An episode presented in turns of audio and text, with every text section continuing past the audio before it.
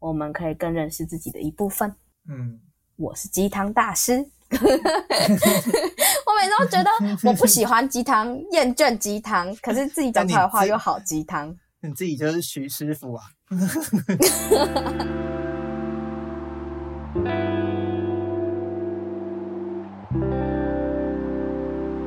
欢迎收听《世界尽头深夜酒馆》，我是立伟，我是克劳高雅。这礼拜呢，又换我出题了。那我们今天要讲的两个题目呢，都跟作品有关。但在那之前，想要先来聊一下，我非常好奇，看好高雅上礼拜 po 了一个动态，说他去参加了无光晚餐。对，好好奇哦，在干嘛？你？你对无光晚餐认识到哪里？就是我的想象就是他在一个很黑的空间，就纯靠聊天，但我完全不知道要怎么吃饭呢。哦，嗯，就其实无光晚餐它比较像是一个。你把它比起说吃饭，比较像是一场表演，顺便可以吃饭。哦，对，它价格比较高，但不完全反映在它的食材上，比较像是它这个东西是综合了，综合了技术。因为有一些人会觉得，诶，它的食物没有那么好吃，没有到那个价位。可是我觉得是误会了无光晚餐这个东西的性质，它不是单纯让你去吃饭，而是。它透过无光去提升你所有其他四感的体验，这样。所以一开始呢，你们会先进去，然后就看一些灯光秀，然后是跟认识的人吗？还是不认识？我不确定，但是我印象中有一段过去有几年，好像是会跟不认识的人，或是其实国外的无光晚他是跟不认识的人，但是至少在台湾我知道的时候，他就会要求你。两两报名，就是你是两人一组，对，来报名的。然后他也会在事前表单里面问你来的原因是什么，因为有一些人可能是甚至是求婚或者是结婚纪念日这种的。对，对，对，你是吗？然后 我不是，我就跟朋友一起去，然后。他会透过声音的方式，他一开始你会先看灯光秀，然后入座，然后透过声音的方式去带领你，呃，进入不同的。地点我不太确定这个东西可不可以完全爆雷，但就它每一段时间会换一个菜单。我们那时候有点像是去不同的星球，然后用声音的方式带领你，嗯，然后你在不同的星球会品尝到不同的东西，它会告诉你的你的前方可能现在有什么，然后你要纯靠探索。那你旁边会有湿纸巾让你一直去一直去洗手啦。然后也会有带领的，呃，有点像领航员，或者是不同的菜单可能会是不同的主持者，然后透过耳机或者透过现场的声音，然后去聆听，然后在无光的状态下跟你的朋友对话，或者是有时候甚至你可能要。呃，喂你的朋友，所以你要抓到他在哪里。对对对对对，是真的全部都是一个这样子的体验，完全看不到。我在里面的乐趣就是听声音，然后努力盯着那个我认为有人的地方。我想让他觉得我看得到他，但其实我根本什么都看不到。我的恶趣味。啊，整个体验下来的过程是好玩的吗？我自己。吃完这一次是会想要再跟不管是同样的朋友去吃不同的菜单，或者是不一样的朋友也去吃吃看，我觉得是蛮有趣的。就是我原本觉得会有很多很很 deep 的对话，但我就觉得也还好，就是蛮多是在那个享乐的过程，然后或者是还会有点像是透过声音去带领你去做一些想象力。或者是透过声音来娱乐你等等的，然后我自己觉得跟好朋友吃饭，你们可以聊你们觉得开心的事情，或者是聊你们对于这个环境，就是你跟你的朋友一起去探索一个很未知的环境，而且这个未知是没有极限的，因为你毕竟是一个无光的状态。嗯，我觉得这个这件事情可以蛮帮助两个人更加认识，或者是加深感情，就没有那么吊桥啦。但我的意思是 说。你们会拥有一个很难跟别人分享的体验啊，我觉得还是可以试试看啊，但那可能是因为第一是我对吃没有那么要求，就是因为我有一些朋友会觉得吃的东西普普，他就没有那么有兴趣。但我觉得是蛮好吃的，但可能嗯、呃、还是见仁见智啊。变高了。对对对，然后再来是你有没有平常喜欢花钱在表演艺术的习惯？嗯、就你自己的收支分配上。那我自己是既觉得你给我吃的东西或中上的东西，我就很开心了。然后第二是我也对这种东西不同的艺术形式也都很好奇，所以我就蛮适合我这种人的。对对对。那我这礼拜呢去看了达康十周年，真的是看完之后第一个十周年没错，第一个想法就是感谢科尔高雅让我遇见这么好的戏剧。哎，但我以为你本来就要去看，然后是你 take 我以后才知道哦。你有点是因为我又再推荐一次，所以才去看。哎，应该说，其实我从头到尾都不知道这个，就是我好像没有特别去按赞他们，没有被推到。对，或者是我有按，嗯、但是他就是没有推上我，因为我我也不是那种线动会全滑完的人，嗯、然后所以那些贴文我都是都不一定会有被推到，所以是看了你的贴文，嗯，然后我就跟我哥讲。然后就再去铺浪上找一些吴磊的心得，之后就觉得好像可以冲一下，因为那时候在彰化，我哥就说他其实知道，但是在彰化，所以他就有点犹豫。然后那时候我们就想说，嗯、不然先去找一下二手票，但发现二手票都卖完，结果后来发现他其实 有加开位置，大卖特卖，对，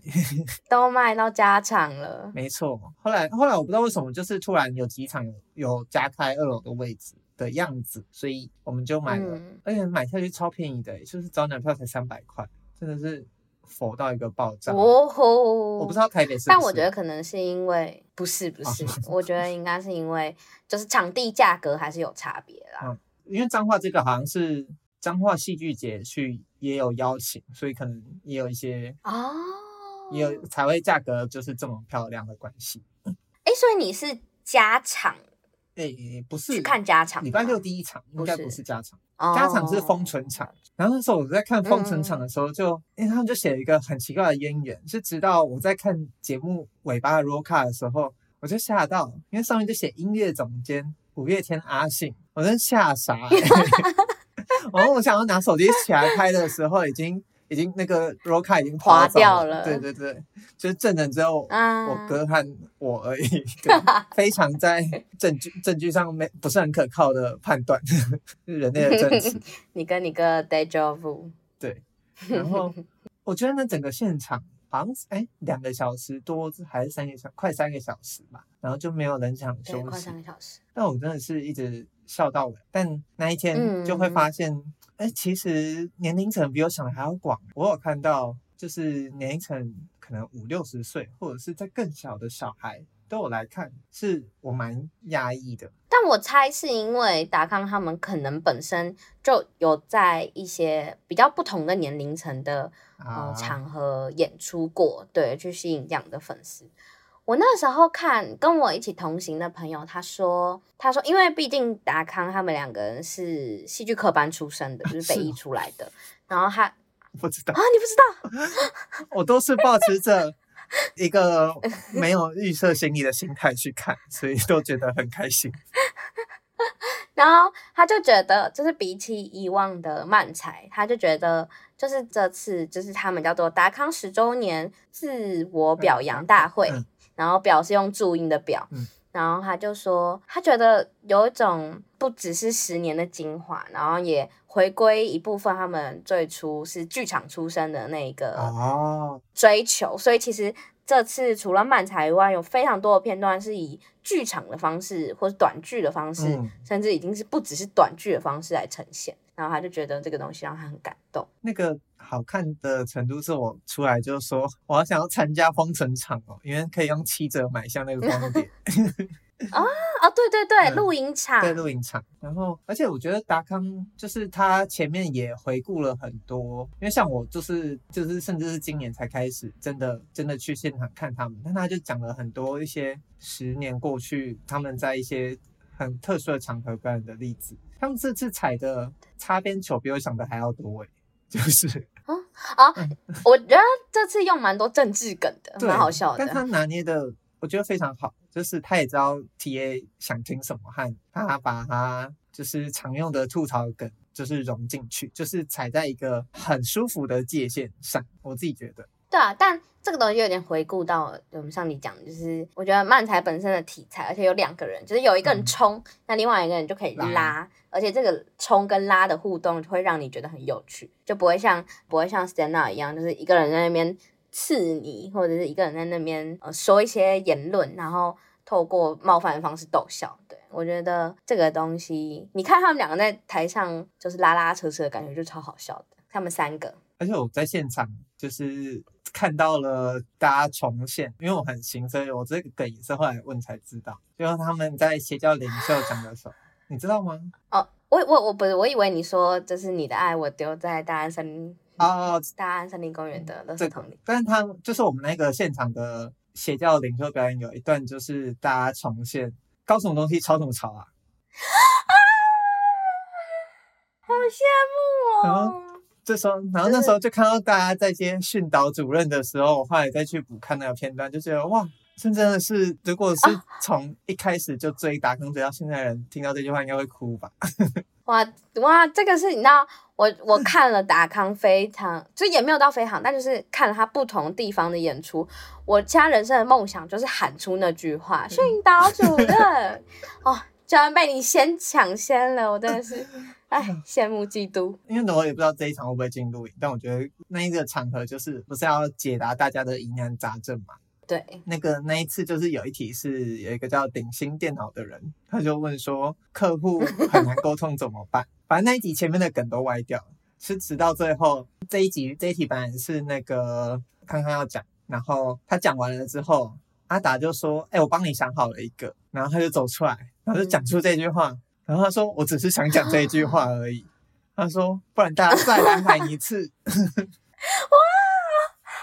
尖叫哦！好感人哦，真的，我就看到我前面我们那场狂粉，因为他好像现场拍了九千多张照片，他他自己事后在跟朋友聊天的时候就听到，然后他就是大声的在搞什么东西，吵什么吵了之后就马上结束宣导主任，宣导主任，哦，好嗨哦，好感人哦。我那场，我那场比较好笑的事情是，就是他的提问是要怎么样在正确的时间点走上手扶梯。嗯，然后那个时候是阿达要要想口号，然后那个时候康康就不小心说：“那我们就世界越大，心则慢。”然后阿达就惊恐的转过去看他，因为他想的被讲掉了。真的假的？对，他就好不容易想好了，然后然后康康就破梗，然后他就。他所以他后来就变世界越越快慢，他就改编了一下这个词，然后他就哀怨的看着康康，我就觉得超好笑的。算是一个真的是什么都没想就会去得到更多的一趟朝圣之旅，真的是。没错没错，欢迎大家去看，嗯，算是其实里面没有阿达，就是康康跟哈利，然后跟另外一个人忘记叫什么名字，嗯、很久以前在鱼蹦兴业的段子。然后好像叫什么“爱情的路上你我他”嘛，其实其实你就打达康训导主任就找到那个段子，超好笑的，真的很好笑。没错没错，虽然是已经八年前，哎，十一年前的影片了，可是更久，它其实是更，它有点像是因为原版已经被删掉，所以那个有点像是后来有人在在上传。上传的，对对对，所以它其实更久。嗯爱的路上你我他，非常经典的。嗯嗯，那时候讲完之后，阿达就说，都已经出道十年了，最有名的竟然还是十年前还没成立的一个梗。而且那里还没有我，阿达都会说 那不是我，不要再说了。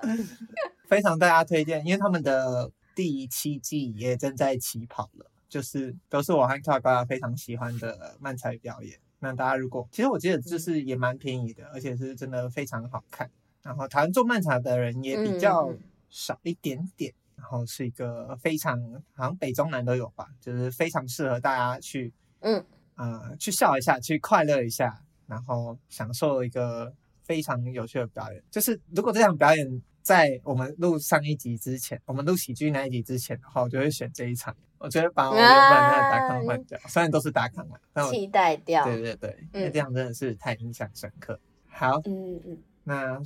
这么印象深刻的作品，转的好硬哦！天哪。那我们刚才分享了我们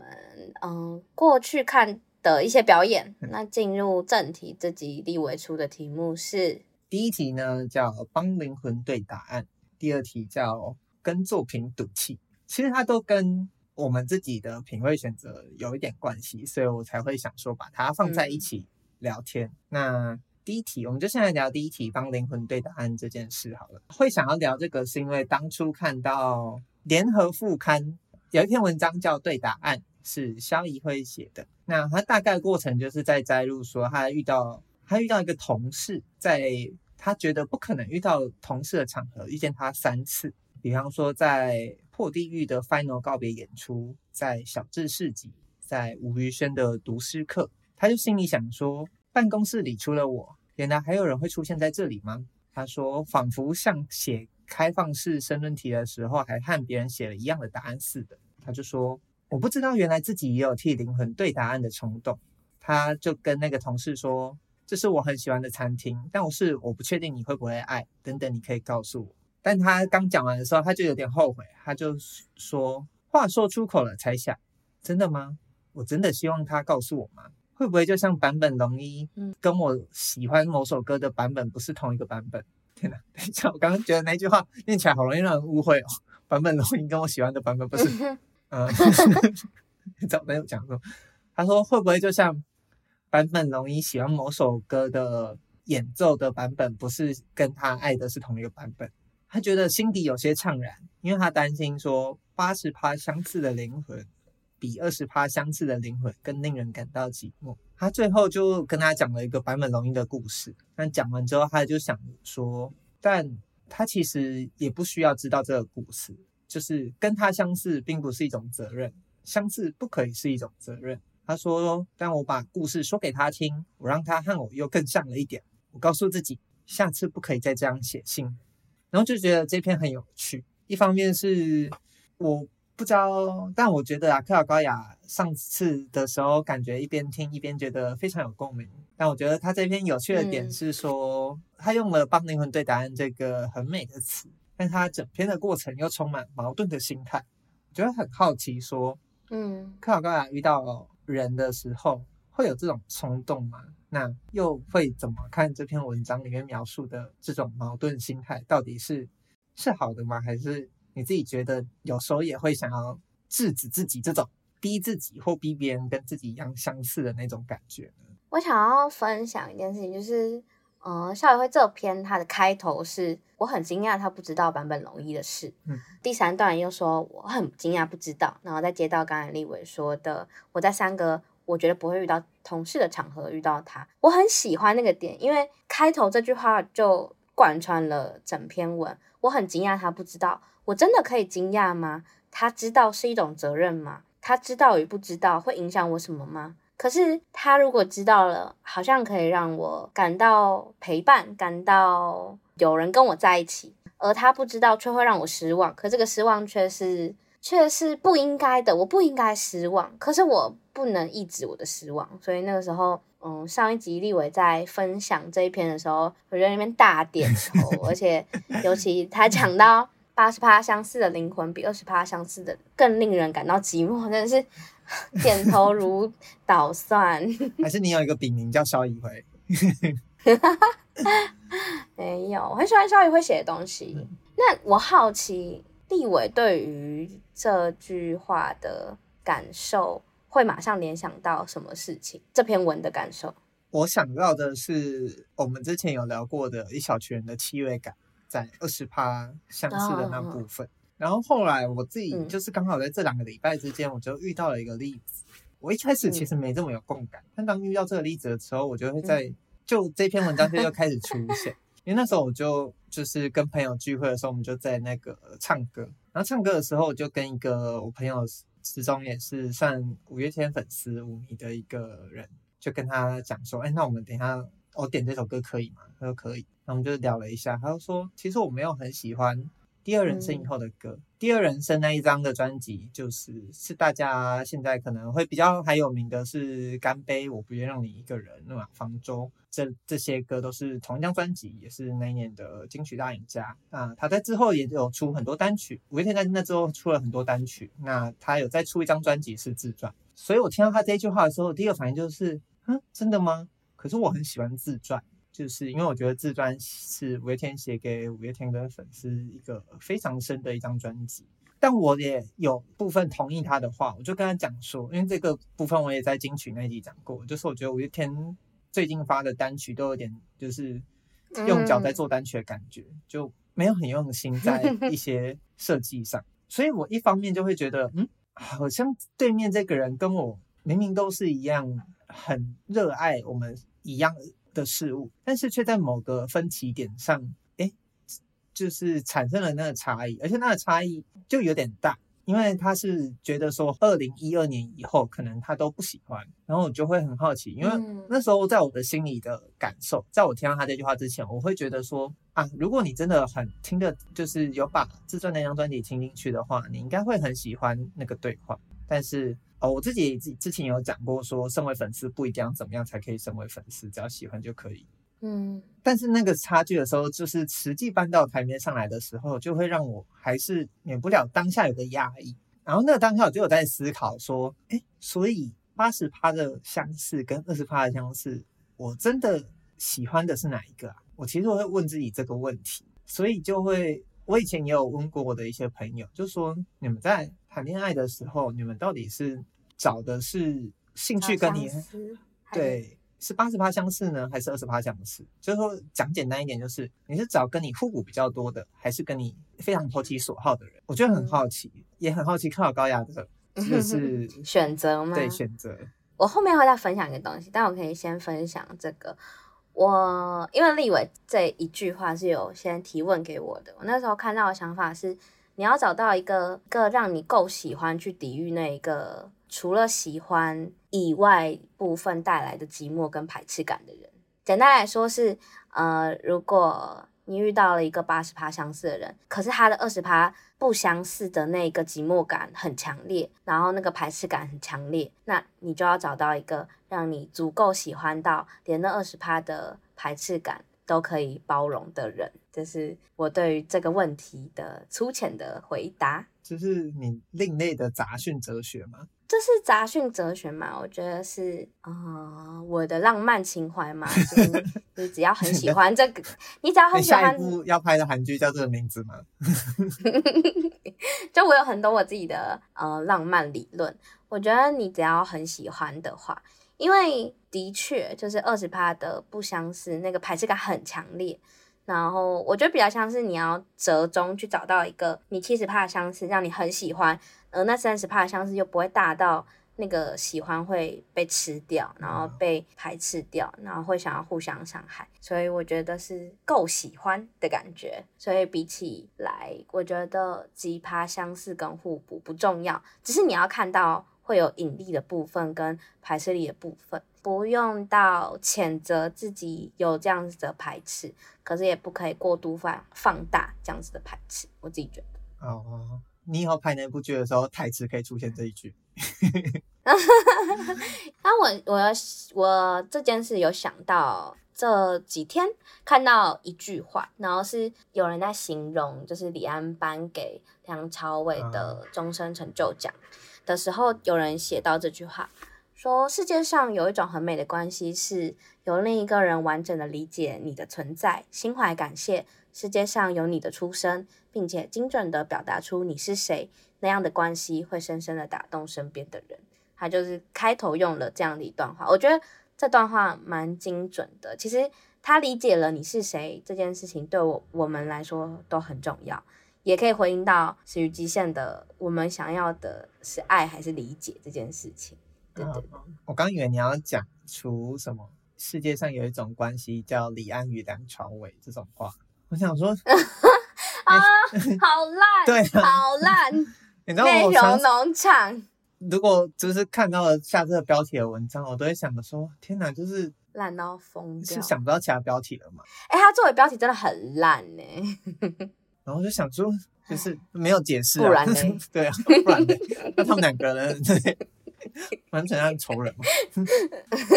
但我在看这篇的时候，我觉得当我后来就是抱持着那个感受再去读的时候，我就发现，我第一次看的时候，我其实没有注意到他最后面这么这么矛盾的一种心态，就是他说相似并不是一种责任，相似不可以是一种责任。然后他既认为这不是一种责任，但却又不把故事全部都讲出去了，然后再去提醒自己说下次不可以再这样喽。哦，我不知道你在看的时候是怎么想，那对我来说，这是不是就是我们好像明知道对答案这件事很痛苦，但是我们又忍不住一直要去对，对完之后发现干推出来考卷怎么会长这样？然后，嗯，对你明知道你明知道考完就可以不用对答，就是为什么呢？我觉得比起为什么，我想要回答前面那个，就是他既然都觉得不可以讲，然后为什么还要讲？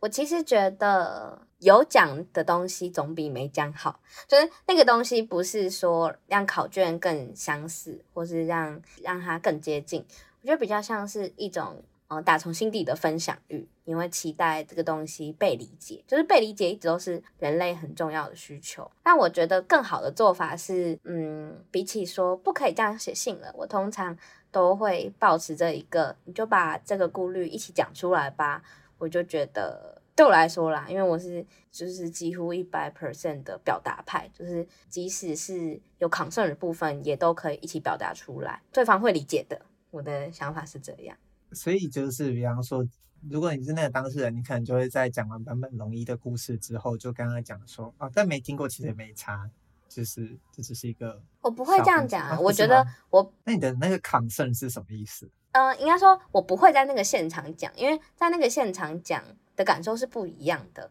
因为他也会把这篇打出来，一定不会是很当下的事情，他当下一定有这个思考，可是你最后顺出来这件事，一定是你花了一定时间反刍。我觉得是这样的时间，在把这个感受诚实的表达给对方。哦，我那个时候有那样的想法，因为觉得跟你认识。的这些场合都让我觉得太魔幻了，让我好想要让你知道很多我觉得你也会喜欢的事情，但也觉得这样没有很好。我发现我有这样的情绪，然后我告诉你，我觉得这个东西会蛮增进，不管是什么样子的关系跟感情的。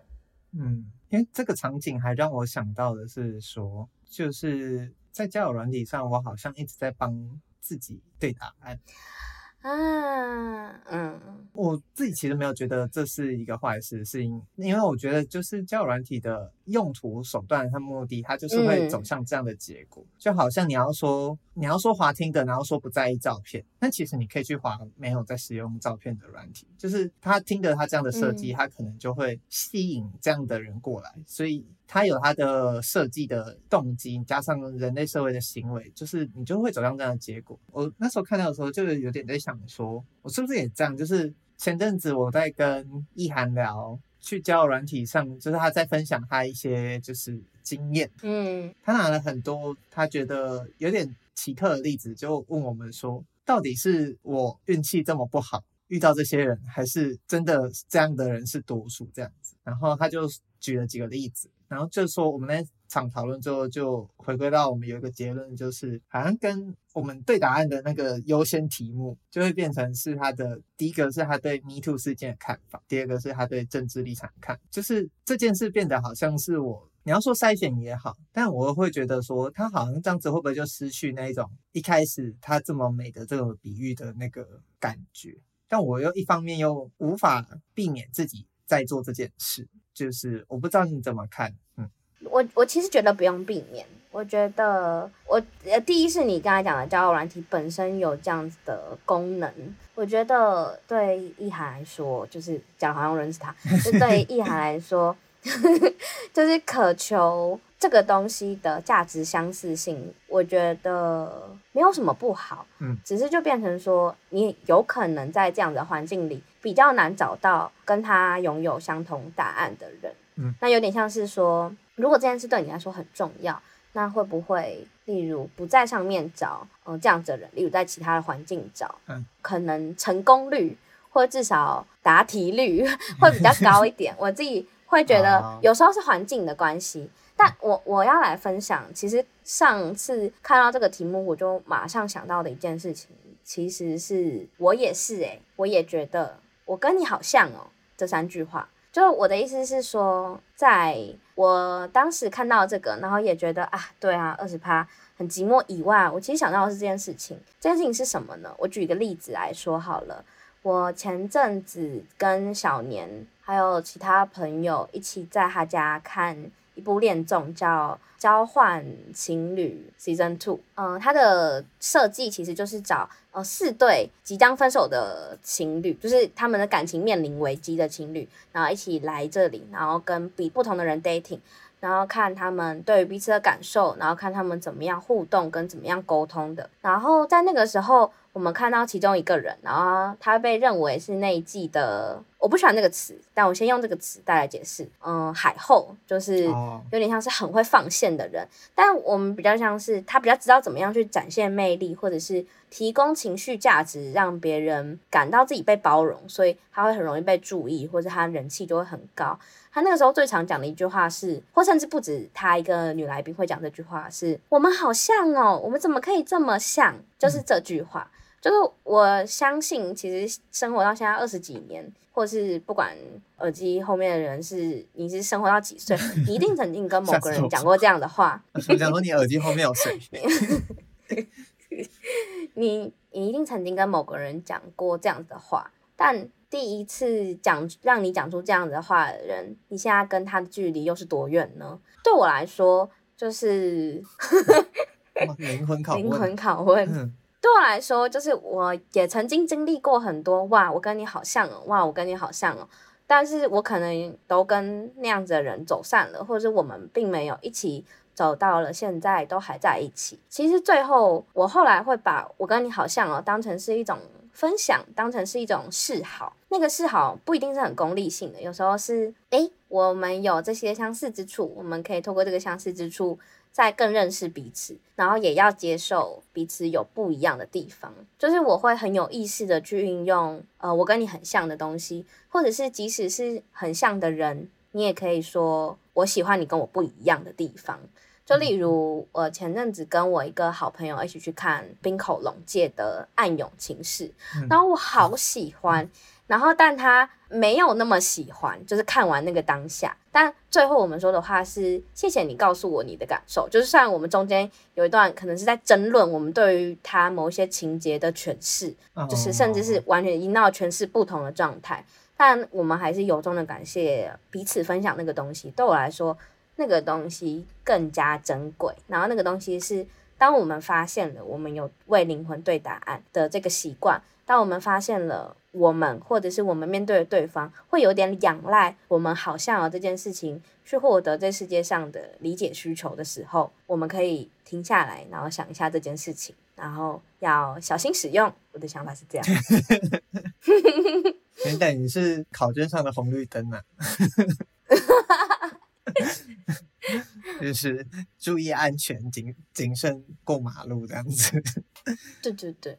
因为其实我印象中，我很明确，第一次有这样的感觉，或是说出这句话的人是呃立维的学长。嗯，但是就是后面还是发生了很多可能冲突或争吵，而那个时候你还没有这个概念的时候，你只会觉得，例如我我是看走眼了吗？我以为你跟我会是这么要好的朋友，然后或者是。哦，哇！原来我们相似的地方微不足道，那些我们差异的地方把我们拉扯的很痛苦，或者是拉得这么遥远。对对对对对。但是回头去看，你会觉得那个东西不过是因为你在寻觅的过程中，实在是遇过太多不够相似的人，所以遇到了个有一点相似的人，你会有点仰赖，想要跟这个人获得彼此获得更多理解的那个过程。但那那个心态不是很好的，就有点像小宇辉这篇写的“我不可以这样子”的那个心态。嗯，其实你刚刚讲到看电影的时候，我就想到，我其实听过有人给的建议是不要跟约会对象出去看电影，因为你永远不知道 选完电影之后对方的反应会不会跟你想的一样。然后，当然如果你要把？如果你跟约会对象看电影，嗯，那不应该是两个人讨论好要看什么吗？可是。你不觉得就是跟约会对象讨论，一定就不太可能跟，比方说今天我跟你讨论，我们要不要去看这一部？然后你说啊，可是我不喜欢这个导演，这种或者是啊，对，那是一个屈就和最大共通性的那一种选择的，因为表达没办法像那么直接。嗯、哦，但但我对于这个东西的想法。或是建议是哦，你想看这部诶，我没有想过要看这部，不过我们可以一起去看呐、啊。那下次我想看哪一部，你再跟我一起去看。就是你已经预留下次了，彼此 不是第一次去看，然后就会想说还有没有下次嘛？就是我就觉得哦。因为我有一个习惯是，我觉得这个也要小心，就是不要抨击别人喜欢。我觉得跟帮灵魂对答案这个概念有点类似，是就有点相反过来。别人可能是为灵魂对答案的人，然后你抨击别人的喜欢，有可能会让你们的关系就在你不知道的情况下，你有可能不知道别人喜欢什么，嗯，或者你你也不知道别人的评价是什么，但小心你的讨厌，或是小心你的。不喜欢是不是有可能会让别人不舒服？就是我觉得我自己啊，我自己会很关心这件事情。就例如又是这个例子，就是嗯、呃，我 今年看柯南的时候，我是跟我我男友跟室友，然后那个时候看完以后，我自己蛮喜欢的，因为我很喜欢灰原哀。然后今年的今年几乎他算是大主角之一。然后，但我的是，对呀、啊。然后，但我室友就很不喜欢，然后他一开始就一直在分享他不喜欢的东西，然后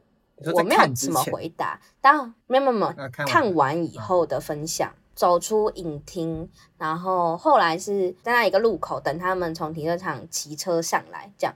骑车上来以后，呃，我室友就跟我说：“对不起，我刚才不应该在你面前讲这个。”然后后来才知道说：“哦，原来就是我男友跟他说。”诶，毕竟就是你是大粉丝，克劳高雅是对，是很喜欢这个作品以及这个主角的。你在他面前这么出言不逊的批评，有可能会影响到他，或者是比起说伤害到他，会就是嗯，我觉得好像不是伤害，对，不是伤害，但就是呃，可能会让他有一点受伤，对对对。然后因为那会不会想说不是伤害又受伤，那到底是什么？就是有可能你，例如你把一个东西丢在地地板上，然后我不小心踩到，那那个东西不是你故意想要伤害别人，嗯，但我有可能会受影响，有点像那个状态。我我蛮懂那个微妙的心态，因为好，我只能再举这个例子，就是像我喜欢五月天，所以我自己大学的时候参加一堂课，呃，上过一堂课是什么？音乐策展企划，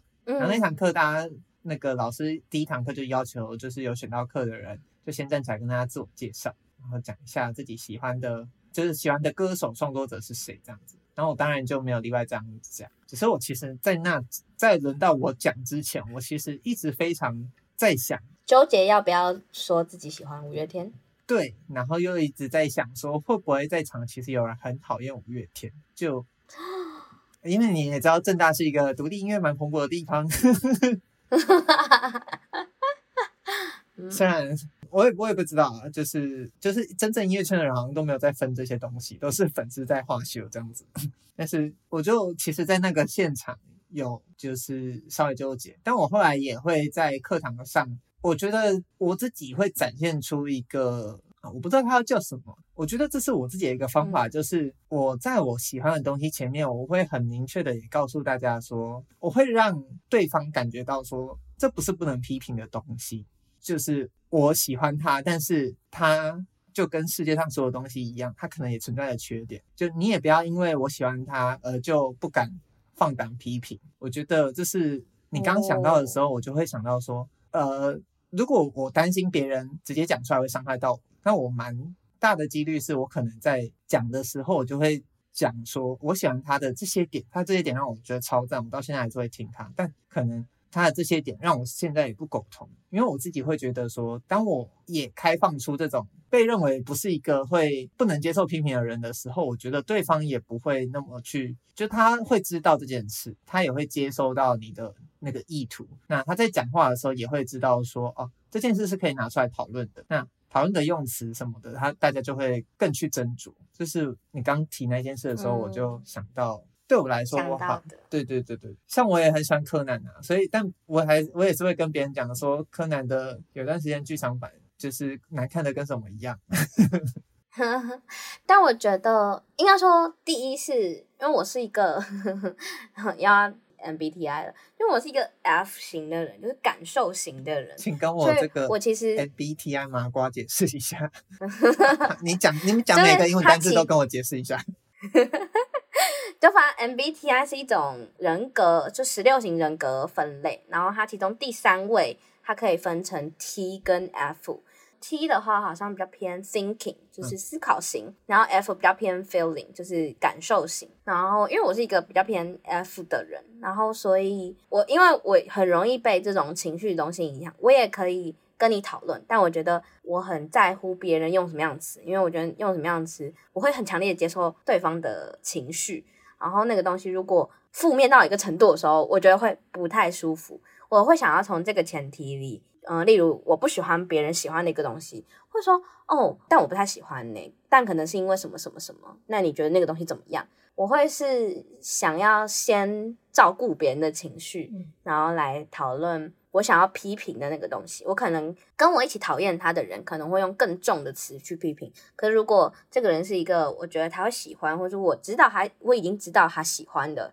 人。我可能就会很小心的去处理这件事情，但但结果都是一样的，就是要审慎用词。因为即使讲像柯南的例子，就是我们会说哦，他前几年，嗯、呃，柯南真的拍的就是很烂很难看之类的。可是我们还是会不喜欢有一种人是，天哪，怎么还会有人在看柯南？柯南那么难看，就是我们还是会不喜欢这样子的人。我觉得怎么样使用批评也是一件需要小心的事情。我遇到那种人的时候，我就觉得，嗯，这个人八成跟我拿到考卷一定不会都是同一张了。我们电波可能就不是同一个考场。但，既然刚才立伟提到了，就是五月天被批评这件事情，嘿那我就觉得我可以来分享一个，然后这个其实也是我们的第二个主题。哇，这么会接。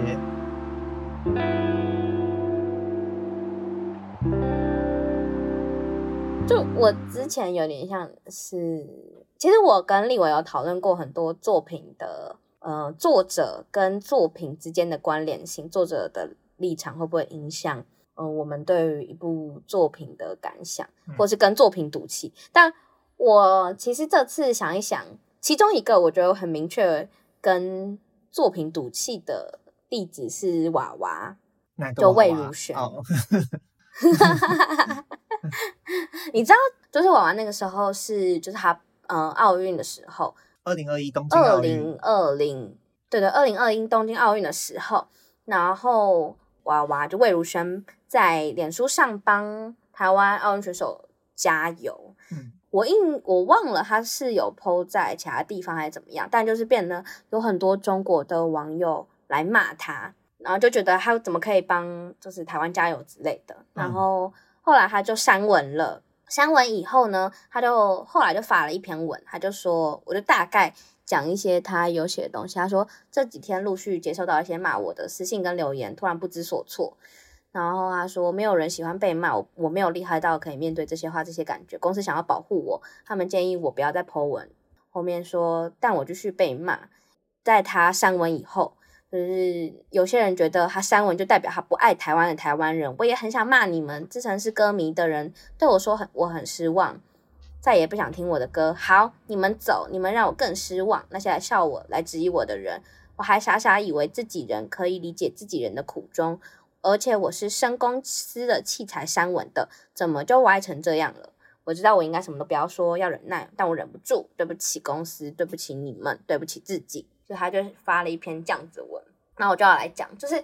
对我来说这篇文就让我蛮生气，然后我就要来讲这个东西，我觉得呃某一些立场或者是某一些事件会让我对一个创作者失望，而那个失望是我再也提不起劲看他的作品，可是那个东西是失望，我觉得。又跟因为出的赌气有点不一样，像我觉得娃娃那个有点像是我当时对他的一个赌气，那那个赌气或是那个生气会随着时间慢慢变好，就是至少情绪下来了，然后更可以理解说，哦，他为什么当时会说这些话，或是他当时做的一些选择，可能我不是很赞同，但我可以理解他的选择，我的想法是这样，但有一段时间会觉得啊。听到娃娃名字或看到娃娃的相关作品，会比较没有那么以前那么起劲的去听或者去看关注他的相关消息。你后来有就是对娃娃有就是到现在是就是维持着这种感受，还是他后来有在做哪些事让你对他的观感又有改变吗？嗯，没有诶，但就是有点像是呃，你对于这个人的认识，从那一刻的确观感上有很大的改变，可是他也成为了你认识这一个人的一个素材，然后你会慢慢的校准你对他的认识，因为就是因为。你对他的认识跟他真实的样子差太远了，你才会生气。那如果你有了这样子一个大幅度去改变的素材，他慢慢的校准到趋近，你就不太会对于这样的人生气。嗯，对，我的想法是这样。那我来分享一下我为什么当初会想要提这个主题好了。这主题呢，就是有一天，就大概前上个月吧，就是也有来当过来宾的玉佳，他有一天就命我说，因为我玩完一个游戏了。然后，但我玩完了，但他就说，我第一次要给东西这样的评价，这很吃电波，非常吃。他就说，你会想要深入了解一下吗？还是你只是需要我一个 approval 就可以放心去玩？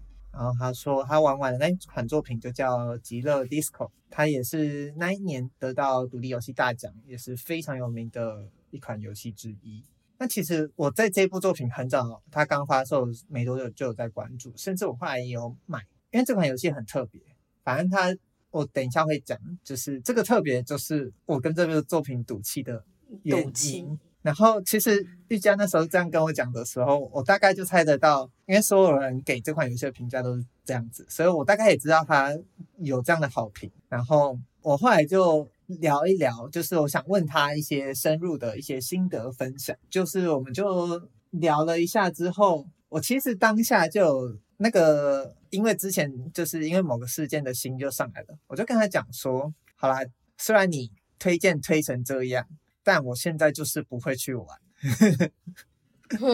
为什么呢？这件事就是要源自于它是一款爱沙尼亚的一款一个游戏工作室所制作的，所以它当初很特别哦，它当初除了最基本的英文和多国语言，然后他们有繁简体中文，这件事对。一款独立游戏来说不一定那么常见，尤其是在这种，因为它吃的文本量非常大，它可以说整个游戏都一直在读对话，但它的最最吸引很多人的地方就是它的对话之精彩，里面的对话结构之好，所以就是这款游戏就是不吃，你不看文字就玩不下去了。然后那时候就很期待哦，这款游戏他们之所以说要给简体中文版会有先做的原因，就是因为他们希望。简体中世界的人民也可以理解他们想要透过这一款作品表达出来的那个跟精神、跟主义、跟思想做搏斗的游戏，想要表达出来的核心意思就是，爱沙尼亚过去的呃，虽然它是英国公司，但是他们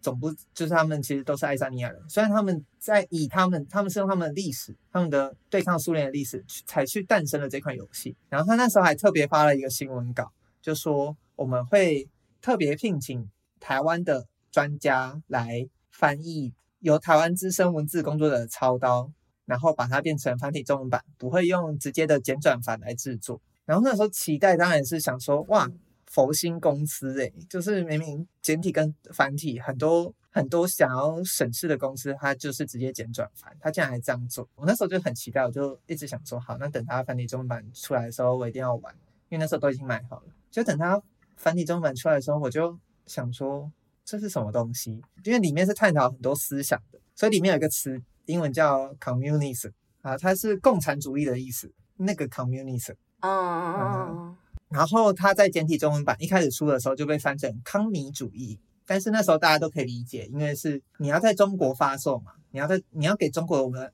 玩家玩，嗯、那你翻成这样，你想说好吧，你把。你把他们最敏感的字翻掉，虽然大家都看得出来，虽然你用英文也是可以玩。结果那时候繁体中文版就非常期待，只要它出来那一天，康米主义没有变。然后我们就心心里在想说，什么意思？就是而且大部分后来被发现，就是其实更改的部分也不多，但就是康米主义这个东西就没有变。我那时候心里第一个火就上来了。火上来的意思是说，台湾没有人在用康米主义啊，到底是找哪个文字工作者做的这件事？嗯，所以到现在我都还是没有开启它，即便他做的就是他的名声多么响亮。然后那天玉佳来的时候，我就跟他讲说，虽然你推成这样，但我就是要说那个期待跟落差，那个他妥协掉的部分，或者是那个没有改的部分，我知道我很像小孩子，我就是知道我不成熟，但我现在就是没办法开开启它来玩。我就跟玉佳说，我觉得直到我哪一天，要么等这件事我放下，要么等我英文够好，我再去 开启这款游戏。然后玉佳后来也也接受我的我的，因为他也不能怎么样，那只能会觉得我很可惜吧。所以我那时候才会提出来这个东西。然后我也不知道看好高雅这么刚好的就在分享的是魏如萱的事情，就是啊，你要说这是李登辉写过。一篇文章嘛，叫《台湾人的悲哀》，我也不知道为什么会，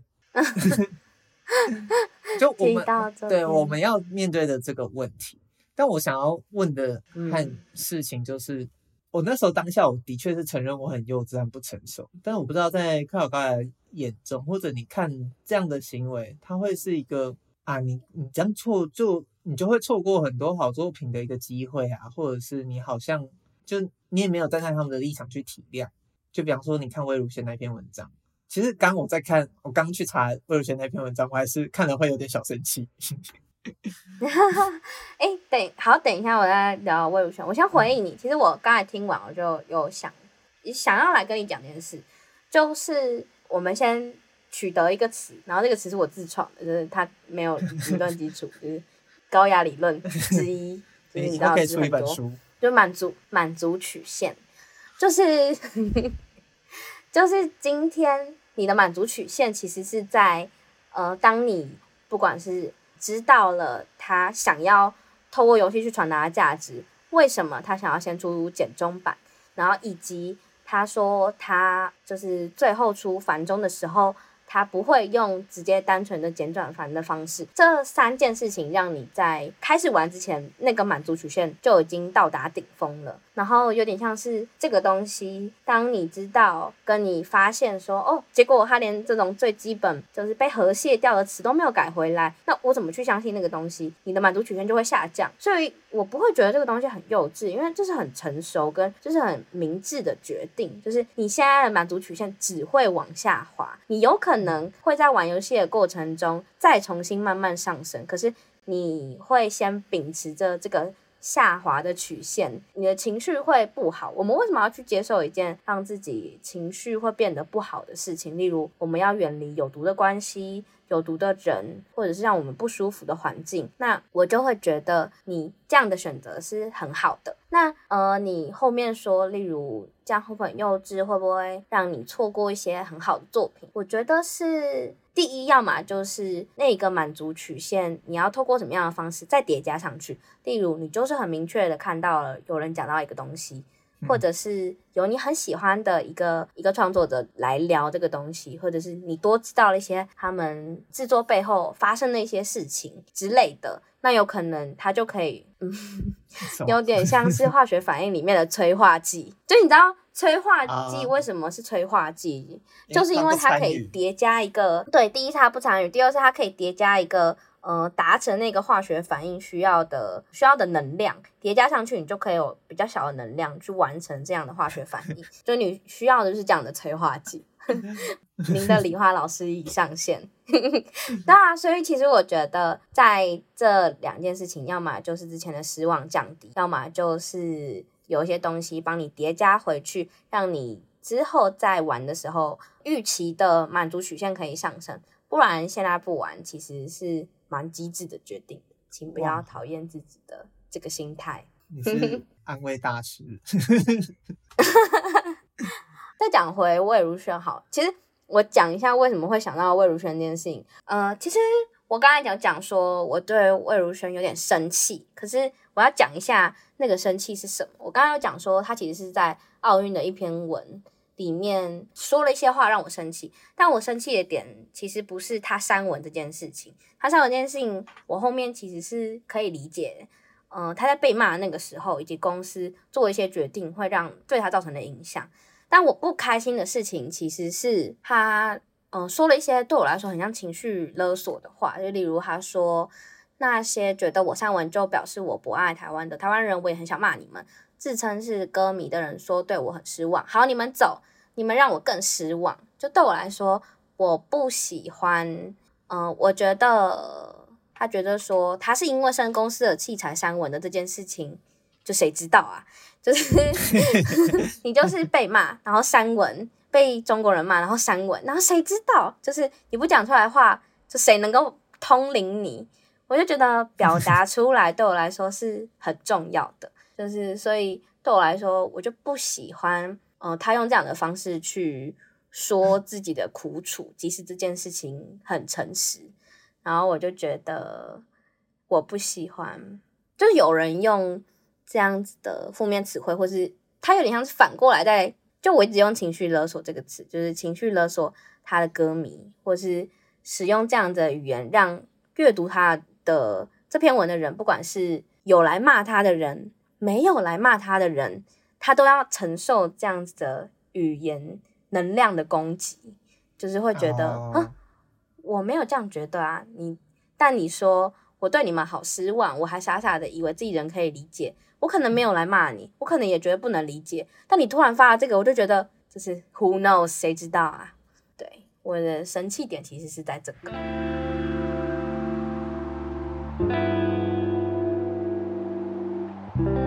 哦，然后再讲回，就立立伟还记得我之前讲的杂讯理论吗？记得啊，记得，很精彩的理论。我后来有在推特上跟大家分享，不少人 也有人觉得很实用。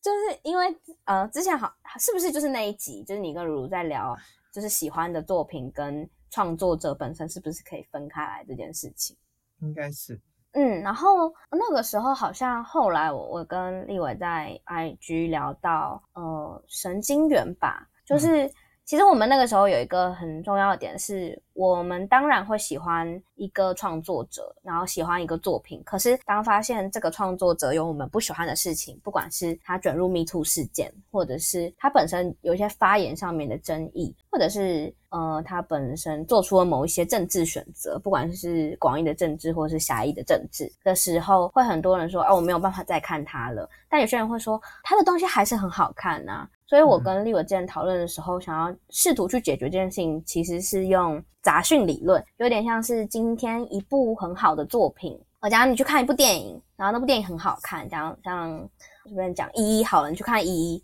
可是你去看一一的时候，有一个小朋友在旁边又吵又闹，那你在观看这部电影的时候，你一定会觉得，就是好看，但就是。啊，展，然后没有那么喜欢，或者是你的观看的情绪感受会被影响，我就称之那个东西为杂讯，因为一个创作者本身带有的争议，就会直接影响到他的这部电影。如果你超级喜欢这部作品，那那个杂讯可能可以让你喜欢到忽略它。但如果那个杂讯电影对你来说很大，例如说 Me Too，对我来说可能有一个呃导演或者有一个演员，他跟 Me Too 事件有关系，那这部电影我怎么看，我就是觉得有个很大的杂讯在那里，我就是没有办法那么喜欢。还有一点有点扣合到我们前面讲的满足曲线，就是我满足曲线就是被大幅下降，那你就没有办法期待我在保持着那么大的满足度。但如果那件事情不是你那么在意的，或是那个创作者你真的有够喜欢，那那个杂讯就不会那么大，你当然可以继续喜欢这部作品。好，虽然看高雅在这一集提出来两个他的名词哈，满足曲线与杂讯理论，但 但其实我，我那时候在做笔记的时候发现，就是你这样讲下来，满足曲满足曲线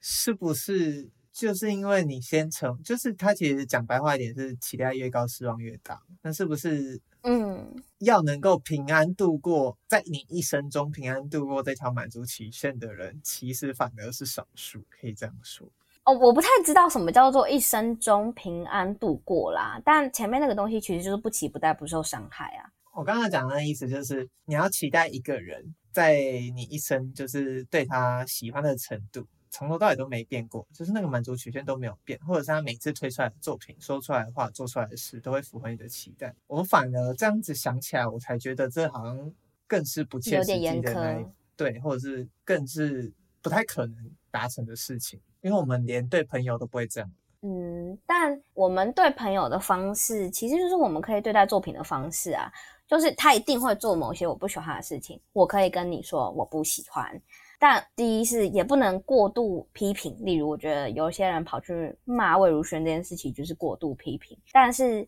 你不会因为这样，所以就不可以给出。你的批评，你还是可以给出你的批评，你还是可以做出你的选择，你也可以等自己调试好一点后，例如你跟你的朋友吵架了，你还是可以等好一点以后跟他沟通。那只是如果这个人是公众人物或是创作者，你没有办法跟他沟通，你可能是跟在观看他的作品的自己沟通，或是选择要开始玩、开始看他的作品的自己沟通。我觉得这个东西，人生中不可能没有生气、没有赌气、没有负面情绪，而是你要怎么样用大人的智慧去跟 这样子的情绪对话。嗯，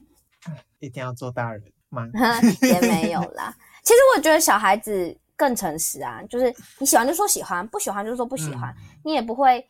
像大人一样，想要找一群人去一起去骂他，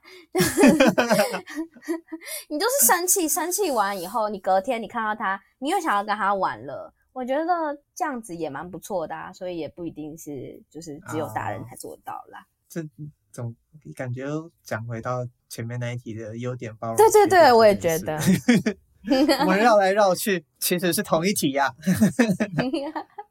但我好奇，就是你说。因为我不知道，就是你说你有分享我的杂讯理论这件事情，所以你有那时候你的书写方式，或者是有人给你的回应是什么？哦，这个人的贴文就是我在推特上追踪的人，他说创作者和作品的连结性究竟可不可能切开来看？我好像比较站在切得开的那边，例如盲测一杯红酒或一瓶香水，哦、有时在那种状态下才能真的确认价值而不是价格。但比较难的可能是一个败德的艺术家，或是政治立场完全相反的创作者。要否定这个人很容易，但他们的作品呢？如果是优秀的作品，也得一起陪葬吗？那其实我就是把你刚刚，我甚至举例还说，看电影时同场观众干扰或创作者本身的个人争议，我其实就是照我们那时候讨论的，嗯、然后就说大家杂讯容忍度不一，就跟每个人可以对到的电波不一样，自己心中的标准有把尺最重要。然后我说我我是不会，我自己是认为不会妄想有一个一劳永逸的标准，会比较能享受作品和看待事物。但的确也有人有其他人留言啊，就不是说对我的回应留言，他就是说会陪葬，觉得因为想到很多就读不下去，不然所以作者本身要自律，不然你留在人间的东西只是八卦而不是作品这样子。其实因为因为台湾用推特人也不多，所以也不是一个什么很。大长篇的讨论，我自己就刚才那个例子，就是你说红酒好了，那如果我们想象说，呃，还有点像是写钻石的概念，就是呃，去酿造或者是去装箱、去运送的这间红酒公司，如果你就是目睹了，例如某些人被过度劳役，然后或者某些人承受痛苦，那你又真的可以诚真心诚意的去享受这杯红酒，或是就是钻石，就是去欣赏这样子钻石嘛？我觉得还是会有一点困难。就像你说的是杂讯的程度，就像对我来说，性别可能是一个最大宗，然后政治可能是第二，其他的我可以用个性不同、成长环境不同，造就你是用不同的。使，就是不同个性的人，然后我可以去包容这件事情。可是可能前面那两件事情，我就会有点跨不过，它就是对我来说难以忽略的杂讯。嗯，这样说起来，如果性别跟政治，我搞不好应该是政治会摆在比较前面。不会啊，我觉得很常见，就是对呃，它是一个现象，就是嗯，我觉得部分女性大多会把性别放前面一点，因为毕竟它离。痛苦，或者看见痛苦更更近一点，或者是他看到更多东西。我觉得你看到了很多，嗯，政治上面的痛苦，或是政治上面的待改进，那这个东西会对你来说放的比较前面，当然是合理的。它本来就是我们的学习跟成长环境影响而来的。嗯嗯，哦，没想到这一题会讨论到这个方向。啊哈哈，哎呦，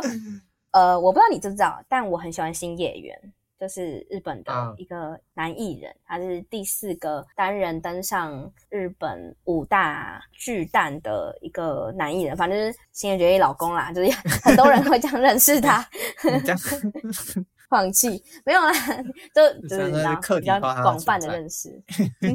我很喜欢新演员，现在我今天刚好就有看到新演员的嗯、呃，有人揭露新演员说的话，然后我大致的讲一下他讲的话。嗯、我们要如何表达对某件事情的热爱？他说，经常有刚开始活动的时候，常来观看或聆听表演的粉丝，在艺人红起来后变得不喜欢艺人。我曾经听说过这样的一个例子：有一个人非常喜欢某个艺人，常常去看，但是那名艺人红起来，就有很多女性购买前排座位的票。在演唱会大声尖叫，那个人因此变得讨厌那名艺人。那个人还说：“只有我知道这个艺人真正的优点。”我觉得那样想就错得离谱。难道你的热爱就这点程度而已？更重要的是，无论这名艺人有没有会尖叫的粉丝，其实他都没有改变。所以无论怎样，只要自己能持续表达喜欢的这份心情就好。因为当你这样说的话时候，代表你喜欢的是喜欢这个艺人的。自己，而不是呃，不是相较于对艺人的爱。所以，当你发表对某个人或某件事的热爱，呃，可以坚定的说出自己的喜欢就够了。除了这以外的言论都是没有意义的。还写了一段这样子的话，然后，但我只是觉得，真心诚意的说出喜欢，跟真心诚意的说出讨厌是同一件事情。然后，偶尔会喜欢，偶尔会讨厌，就是人的本能。所以，不管是前面的那个主题，喜欢一个东西的感受、成分、比例，然后以及当我们不喜欢一个东西的时候的赌气，我觉得都是我们可以更认识自己的一部分。嗯，我是鸡汤大师，我每次都觉得我不喜欢鸡汤，厌倦鸡汤，可是自己讲出来的话又好鸡汤。你自己就是徐师傅啊！这集标题就要叫。徐师傅说：“你不讲出来的话，谁通灵啊？”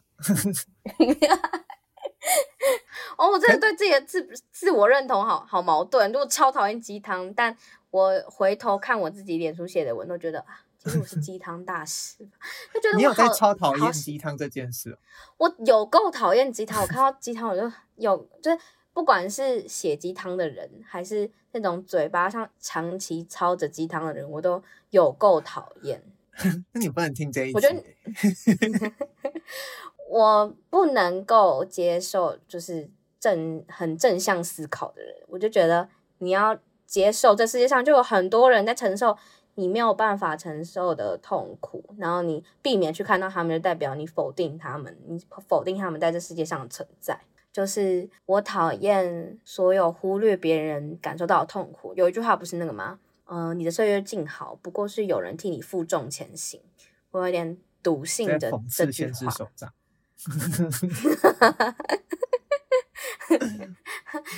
张爱玲没有没有允许“岁月静好”这句话 一直被这样乱使 用。我不知道，爱玲拍谁啊？可是听听刚讲那个观众，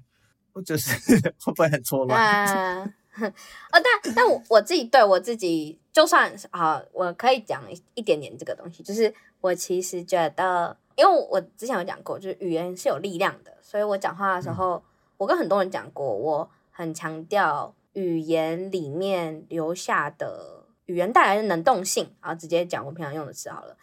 因为。就是如果你今天讲的话有点像是哦，我好烂，我好胖，他就没有操作的空间，你不知道你要做什么，你只给了自己一个负面评价。如果你说、嗯、啊，我现在好像有点胖，可是那我好像晚上可以少吃一点，或是诶，我下礼拜决定要去运动，然后我很期待可以常常运动。所以如果你多加一点这样的词给自己，或是至少不要对自己说我很烂的时候，我觉得它其实一定可以一定程度的带动你自己。所以我，因为我讲话，嗯，我觉得不是诶、欸，就是往好处想这件事不是，而是你留什么样的空间给自己，或是说我好像是我知道不能这样说，但我现在的感觉是这样，我觉得也可以哦。就是你要知道，现在说的这句话其实是一个对自己有负面影响的东西，然后你要至少做一个盾牌去抵御它，我觉得也可以。所以不管我在写。呃，脸书的文就是讲我在推荐一个报道或者在分享一个时事的时候，我不太喜欢说全然悲观的话。就是对我来说，悲不悲观不重要，嗯，而是我们要看到问题在哪里，然后试图去思考这个问题有可能被改变吗？可以怎么样被改变？我觉得当这样子的东西的时候，你就不会对政治失望，你就不会对时事失望，然后这个东西也可以 push 你持续的去关心一些议题。我觉得是好事。但只是突然想到，我想许先生听完可能还是想说，所以这到底是不是正向思考？之后可以来聊一集。对，虽然我们今天讨论的跟灵魂对答案和跟作品赌气，但回归到头来，可能似乎就是存在于我们心中对于这些作品跟这些价值，或看待一个人，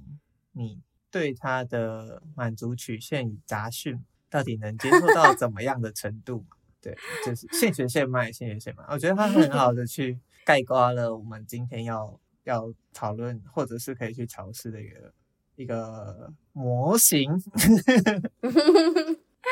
没有啦，就大家可以用自己的词汇或自己的比喻去理解。我自己很喜欢很喜欢乱套用一些形象，但就是希望有给大家一些东西，或者是大家有不一样的想法，也可以跟我们分享。好。那就是今天的题目。下一集克劳高雅准备了什么呢？嗯、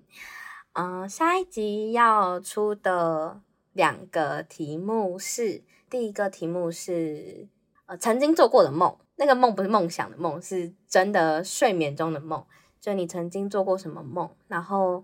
为什么现在还记得，或那个时候有什么样子记下来，然后会记得的原因是因为他那个时候跟。当时你的状况、你的处境有什么相符之处吗？就是或者是你自己后面去诠释那个梦的时候，有悟出什么吗？或者是单纯的觉得哦，是一个呃很特别、很印象深刻的梦，就是来谈梦这件事情，曾经做过的梦。然后第二题是长大后才挑食，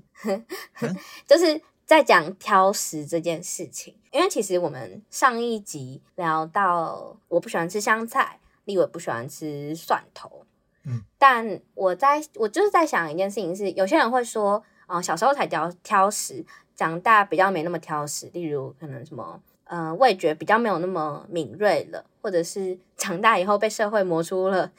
磨，就是磨去了棱角，所以就比较没那么挑食。可是，像我自己其实是一个长大以后更挑食的人。我觉得我长大了，我可以为我的我的决定呃负责。我不想要吃什么，我就不想要吃什么。或者是有什么东西是你小时候很爱，然后你长大不再那么喜欢呢？就是想要来问问看立伟的挑食的一些成跟成长相关的一些经验跟记忆，就这两题。根据我对你的理解。这个食物一定不是狭义的食物啊！没有没有，我又有一个，就是下集预告，我有一个 面包哲学。面包哲学，你应该没有听过吧？因为我有跟别人讲过。那我们现在去访问你的朋友一圈，我们是不是可以得到一本，就是你的 Your Own Wikipedia？我这样子，我这样子问浩哥说：“你觉得我聊 podcast 可以聊什么？”他说：“你有一个道歉理论。”我说：“我没有一个道歉理论。”你说的是什么？他就解释给我听，我的道歉理论是什么？他说：“我还跟很多人讲的是，这是这是高雅的道歉理论。”我说：“哦，原来我有这个理论。”那你有印象吗？我有印象，但是我没有把它称之为道歉理论。哦、我只是觉得他他还不知不不足以被称之为理论。就对我还没有把它假说话，但第一个偏有点大哎、欸。第一个你有比较想要抓几个梦吗？还是哦，我其实觉得一两个梦就好了，或者是或者是甚至是一个种类的梦也可以，因为我不太确定立伟怎么样去管理收藏。思考一下，好突然的，最近很少做梦、欸、自己的梦。对，好，第一个是关于我们做过梦境，第二个是长大后才开始挑食的那些东西。嗯、那我们期待下礼拜的面包哲学。这里是世界尽头 深夜酒馆，我是立伟，我是高雅，我们下次见，拜拜，拜拜。